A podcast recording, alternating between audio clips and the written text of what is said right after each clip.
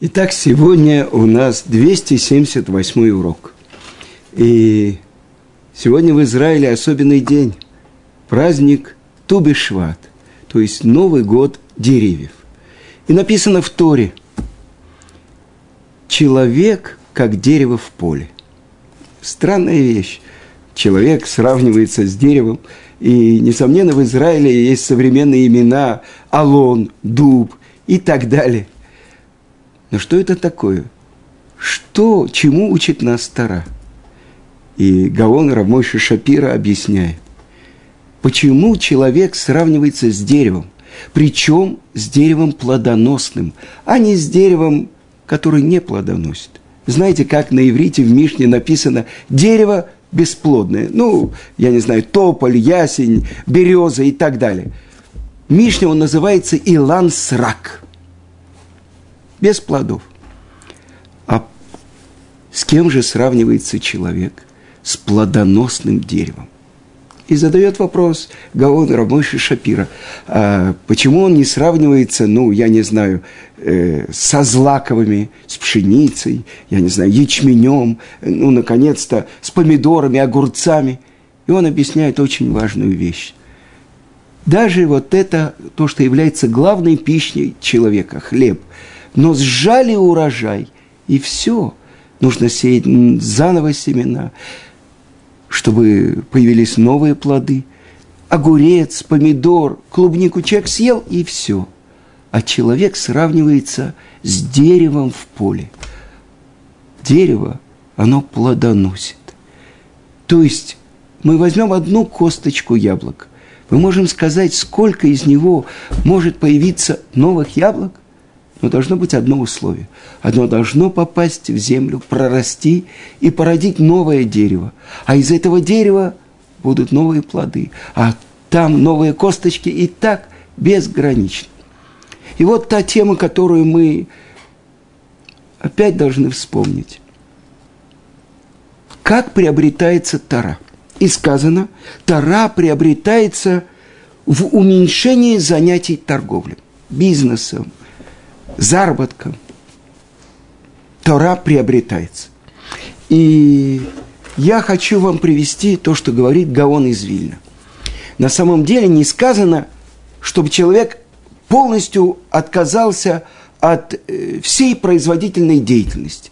Нет, сказано, что Тора приобретается в уменьшении занятий торговли. И так же, как Тора приобретается в уменьшении э, бесед, разговоров. Значит, отсюда учит Гаон, что нужно человеку заниматься э, торговлей, бизнесом, беседой, потому что это необходимо для жизни человека. Так вот, мы с вами учили во второй главе, это шестая Мишна, не каждый, кто занимается торговлей, умудряется. Тогда мы должны понять, э, Здесь нам говорится, что человек должен уменьшить занятие торговлей, через это он приобретет Тору. И задает такой вопрос Талмуд. Ведь утром, когда мы произносим благословение на Тору, мы говорим, который осветил нас заповедями своими и повелел нам заниматься работой по изучению Торы. Ласок бадиврей Тора. И даже если мы немножко поспим, пообедаем, даже пойдем, если э, заниматься на час-два какой-то продуктивной деятельностью, мы, возвращаясь к изучению Торы, не произносим еще раз благословение. А если мы, например, в суке, э, произнести благословение «сидеть в суке» и сделали трапезу, если мы вышли, перешли в другую суку и начинаем новую трапезу, мы опять должны сказать благословение. Это то, что объясняет комментаторы вопрос Бали Тосафот, что Тора, она непрерывное занятие, то, чем должен заниматься еврей. А как? Он ведь работает, он спит, он ест, он э, ходит э, в баню, в туалет и так далее. Все зависит от того, ради чего он занимается своим делом. И приводит это Рав Ильяу Деслер, что он знал одного портного, который мало учил Тору, мало знал Тору. Но он человек, который полностью каждый день посвящал себе Торе. Как? У него главной целью было, чтобы его сыновья и чтобы его зятья были еврейскими мудрецами. И поэтому он жил очень скромно, ел хлеб и пил воду. Каждую заработок он, отодвиг, он от, откладывал для того, чтобы дать, чтобы его сыновья учились у хороших меламедов, чтобы его зятья учились. Вся его жизнь была посвящена Торе. С другой стороны, может быть, человек учится 8 часов в день, изучает Тору, но голова его находится в другом месте. А другой человек три часа учит Тору, но весь день даже когда он работает программистом или работает в лавочке, он думает и ждет того момента, когда он будет изучать Тору. Кто из них называется Бен Тора, сын Торы? Тот, кто делает все ради Торы, а не тот, который ждет, но когда кончится, когда будет перерыв, можно поговорить с товарищами и так далее. Это определение Бен Тора, сын Торы человек, который посвящает себя Торе. И вот я хочу привести вам из письма Раби Исроиля Салантера. И он говорит, в занятиях торговлей заключена большая опасность, потому что из-за заработка человек может полностью оставить занятие Торы. И так он пишет Рависроль Салантер. В душе человека находится множество сил, и часто они находятся э, в дремоте. Ну, то есть, э, э, никак не связаны с чувствами человека.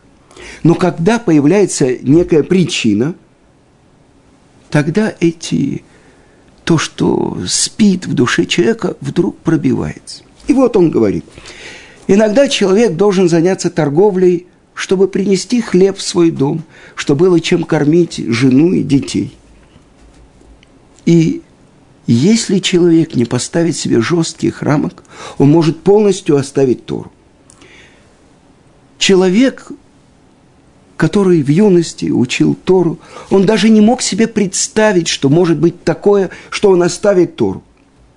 Но страсть к деньгам, она лежит в природе человека.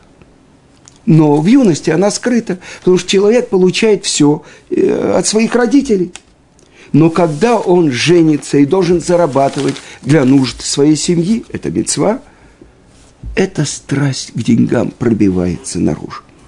И человек может не узнать самого себя. Поэтому учат наши мудрецы, чтобы он уменьшил занятие торговлей, и чтобы это занятие было только для нужды его дома. И удивительную историю рассказывает Рав Душницер – э, чтобы вы представили, в какое время он жил, вы знаете, что Хофицкаем умер э, в 1933 году. Ему было за 90 лет, и в, в этом году, в 1933 году, Гитлер Мак Шмова Зикро пришел к власти. Так вот, в последние годы э, Хофицкаем, который был коином, он при Ишиве, которая была в Радине, организовал Колель Котши, святынь. То есть, вы знаете, есть шесть разделов Мишнайот, и один из этих разделов называется Котшим, святыни. Все законы, связанные с храмом, с службой коина в храме и так далее. И он выбрал самых больших мудрецов своих, э, взял их своими учениками и преподавал им. Один из них, все вы знаете и слышали про Рабельхонана Вассермана, который погиб э, в Ковна в шестом форту. Так вот, один из десяти, кто учился в этом колеле, это был Рав Душницер. И он рассказывает, что он слышал эту историю – от Элиезера Мойша из Пинска.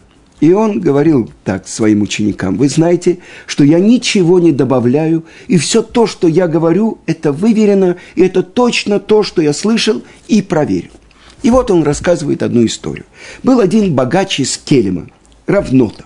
И у него была единственная дочь, и он пришел в Ешиву и взял молодого Гаона, выдающегося ученика Ешивы, и дал ему огромные приданные, две тысячи рублей. Вы понимаете, когда это было? Это какие-то до революции, десятые, может быть, э, годы, и это огромные деньги были, две тысячи золотых рублей, и обещал кормить своего зятя и дочь в течение трех лет – ну вот прошли три года, и в течение этих трех э, лет его зять учил Тору. И вот э, кончились дни, э, когда он столовался у своего зятя, и его жена сказала, ты знаешь, давай возьмем деньги, которые дал мой отец, и я открою лавочку, и это будет у нас возможность кормить э, всю нашу семью. А к тому времени у него уже было несколько детей. И причем ты остаешься со, своим, э, со своими занятиями только два часа в день. Днем ты будешь меня менять. Хорошо. И прошел месяц, второй, третий. После этого что-то она стала не очень хорошо себя чувствовать. Заботы по дому он начал находиться в лавочке 4 часа, потом еще какая-то причина, 8 часов, 10 часов, пока он полностью не оставил свою учебу. И вот как-то вечером, зимний вечер, снежный вечер, э, жена вышла выливать помой. И она вылила помой и вернулась, и дыхание ее сперло, и она не может выговорить ни одного звука, как будто онемела. И тут же он побежал за врачом, врач местный ничем не помог, к одним врачам, другим, поехали даже к Вену, ничем врачи не могут помочь. И тогда они обратились к большому каббалисту Равменделю, который жил в городе Стуцин. Они приехали к нему, и, наверное, это дебук, кто-то, то, что предыдущие времена было, и то, что Хофицкаим, когда был с ним э, один случай такой подобный, и там был тоже и э, э, Рав Душницер, и об этом рассказывал каждую ночь Пурима Рабельхонен Вассерман своим ученикам. И Хофицкаим сказал, соберитесь все и соберите детей, чтобы они посмотрели. В будущих поколениях даже этого не будет.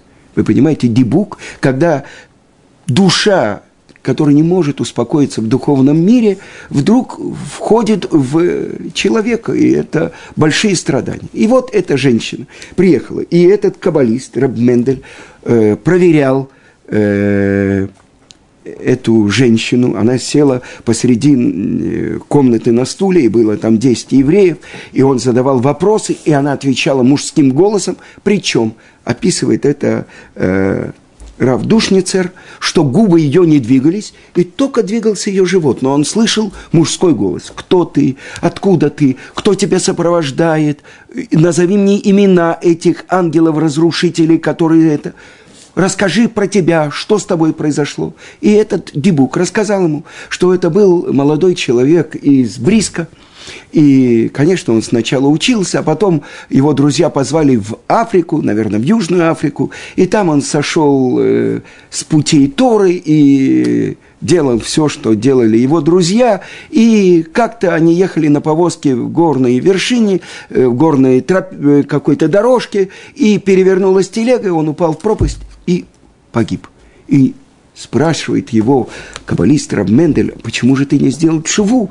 Раскаялся перед смертью, он сказал, я не успел. Такой страх был, падение. И вот он мучается и не может попасть в место духовного наслаждения, и он не может попасть, ему нужно исправление. Поэтому он находит покой от ангелов-разрушителей, которые за каждый его грех наносят ему увечья, ущерб, страдания – когда он попадает, э, помещается в душу человека, э, в тело человека, извините, он как бы временно находится в покое. И тогда этот каббалист Раб Мендел обещал ему, что он будет учить Мишнайот для подъема его души. И он э, пожертвует свечи для синагоги, для подъема его души. И десять человек находились в этот момент там, и через мизинец, через ноготь мизинца э, вдруг э, вышло что-то, разбито стекло, вылетело, и эта женщина упала без чувств, она пришла в себя и начала говорить своим голосом. И спросили тогда один из вопросов, который задали этому дебуку, за что получила наказание эта женщина. И он сказал, что если бы он не вошел в нее, и если бы не причинил ей эти страдания, не было бы у нее покоя ни в этом мире, ни в будущем. Потому что она оторвала своего мужа, выдающегося еврейского мудреца, от изучения Торы. И это мы видим, что происходит.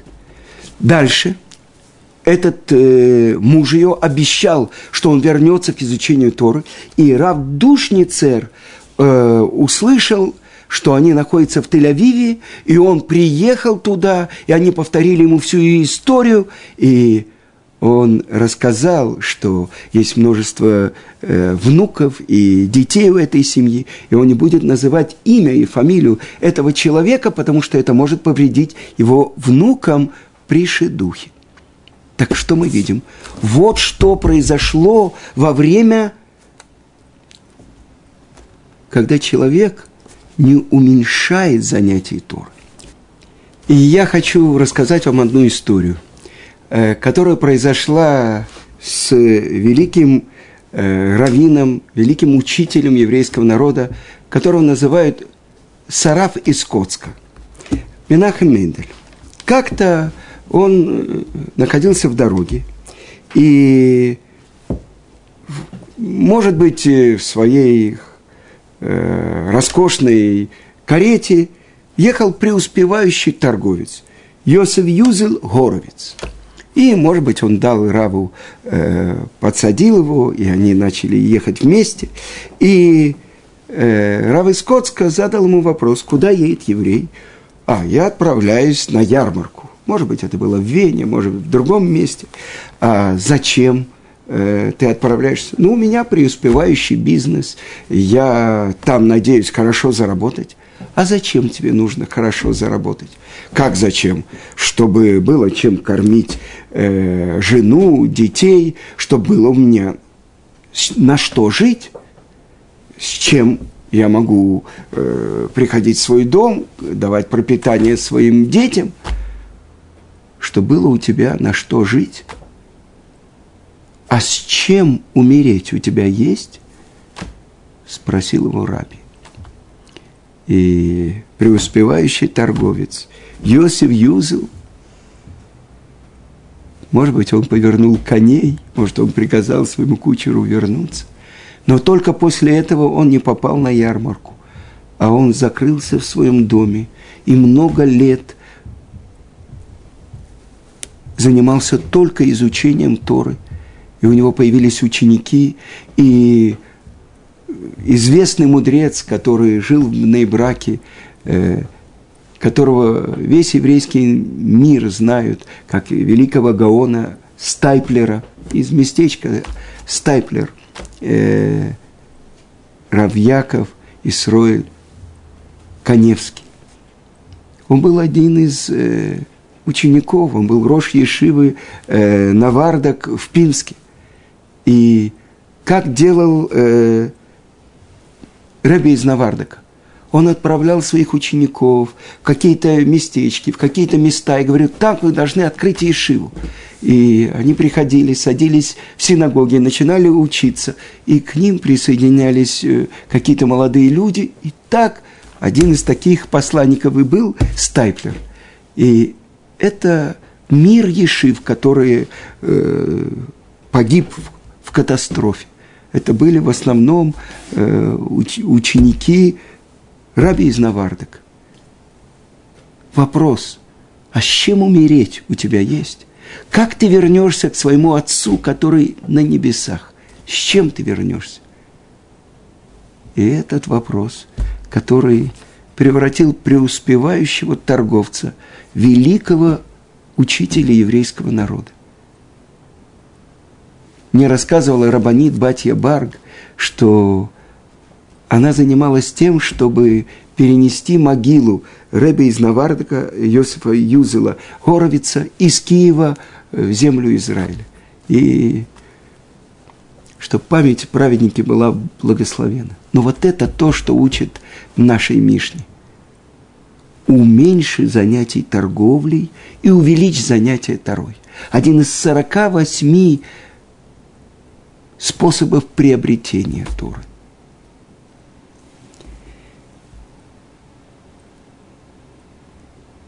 Я хочу рассказать вам одну историю, которая происходила, которая описана в книге Ават Заим. Это происходило в Италии во время султана Мажида. Я не знаю, когда это было, какие, может быть, 300-400 лет тому назад. Посланники земли Израиля приехали в Италию, и их принял с большим почетом один очень преуспевающий торговец – и у него в доме была витрина. И там стояли золотые подсвечники, серебряные кубки. И вдруг на бархатной подушечке э, были какие-то странные осколки бутылочного стекла. И гости э, восхитились приемом, как он принимал их, какие слова Торы говорил он во время трапез. И они спросили у него, что означают эти бутылочные осколки. И он рассказал свою историю, что в детстве он оказался сиротой, отец и мать его умерли, и он перешел жить к своему деду, и сколько ему было лет, шесть-семь, а дед его тоже был преуспевающий торговец бриллиантами, и как-то вечером, э, ночью, может быть, он уже находился в своей кровати и уже засыпал, дремал. И вдруг он услышал, ой, ой, с чем я приду к своему отцу? Плач. И он сам заплакал. Страшно было. И вдруг он подошел к нему его дед и говорит, ну что, что ты плачешь? Он говорит, что это за голос я слышал? Он сказал ему, это я, это я, это я делаю подсчет своим делам за этот день, что я успел, а что я не успел. И я раскаиваюсь в том, что я не успел сделать что-то хорошее, или то, что я неправильно себя повел в каком-то случае. И не переживай, это все, это я, это я. И так каждую ночь он слышал, как его дедушка, обращаясь к себе, плакал и взывал, «Ой, с чем я вернусь к моему отцу?» И прошли годы, он вырос, дедушка умер, он э, унаследовал все его богатство, и как-то так получилось, что он э, начал э, обильную торговлю с неевреями, немножко отошел от одного, другого, и уже он жил полностью как нееврей. И как-то в пятницу днем он шел по улице, и вдруг он увидел мальчика лет восьми, десяти, который бежал, и вдруг он упал. И бутылка, которую он держал в руке, разбилась.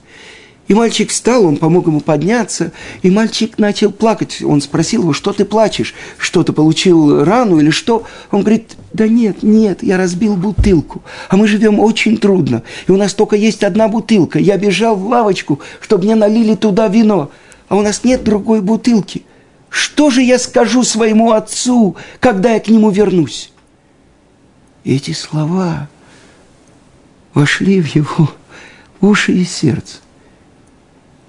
И он дал этому мальчику золотое и сказал, купи себе новую бутылку и целую бутылку вина. И он подумал, этот мальчик переживает эти евреи так трудно живут, и вот они хотят осветить субботу этим вином. А я, у меня есть полный достаток. Когда последний раз я вспоминал про день субботы. И он раскаялся, сделал чуву и вернулся из всего сердца и стал руководителем большой общины, постановил для себя время изучения Торы. Это то, что учат наши мудрецы. Уменьшь уменьши занятие торговли и увеличь занятие Торой.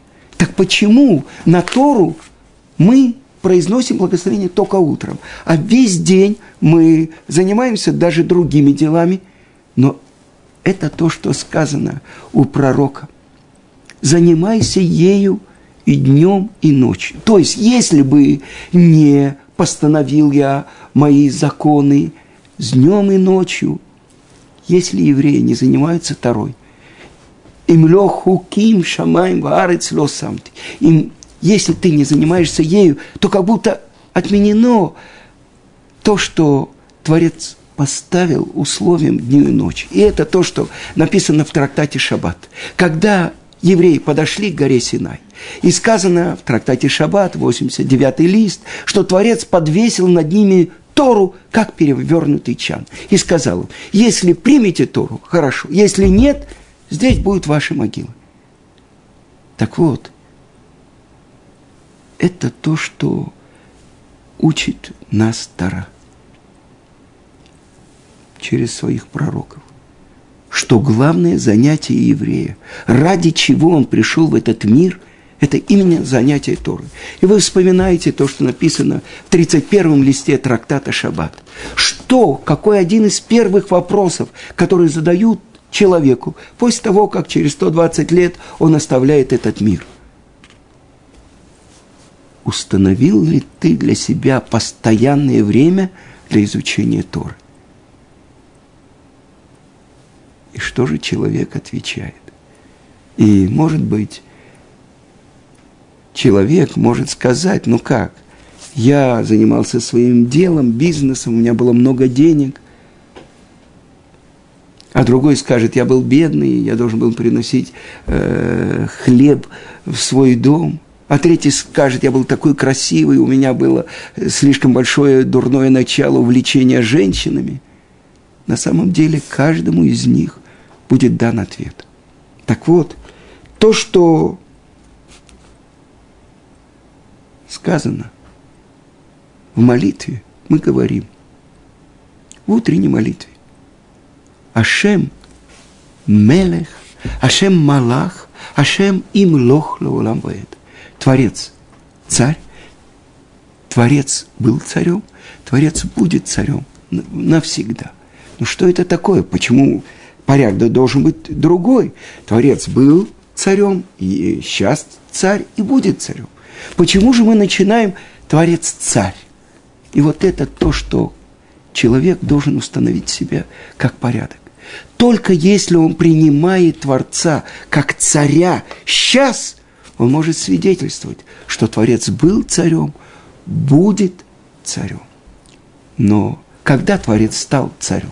Ведь мы произносим одно слово после благословения, даже если говорит это другой еврей. Мы отвечаем «Омейн». Что это означает? Объясняют наши мудрецы. Алиф – это Кель, это имя Творца, источник всех сил. Мем – это Мелех, царь. И Нун – это Наиман, верный. Так Творец сотворил мир, это Кель. То, что в будущем сказано, он верный, чтобы оживить мертвых, то, что будет в конце. А что означает мем, мелех? Когда Творец стал царем?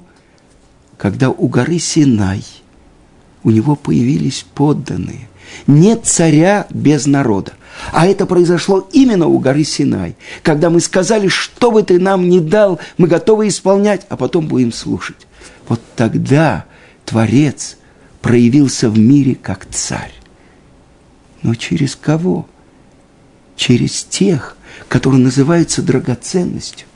Ты юли мемлехет коаним вегой кадош. Вы будете мне народом священнослужителем и народом святым. Через что? Ну как, когда-то наши предки получили Тору у горы Синай. Сегодня Творец Царь через то, что мы живем по Его Торе. Мы изучаем Его Тору, чтобы исполнять. И задается такой вопрос. Задали моему учителю Равицка Кузильберу. Если я никогда не грабил, как я могу исполнить э, повелительную заповедь из Торы? Верни ограбленное. А если человек слава Богу, никогда не разводился со своей женой, не писал ей гет. Как он может исполнить эту заповедь, написать гет? И так далее, и так далее. Равыцкий говорит, не может человек быть одновременно и жуликом, и э, коином, и левитом, и Израилем, и женщиной, и, и, и, и, и. Невозможно. Но он объясняет очень важную вещь. Есть у нас одна заповедь из Торы.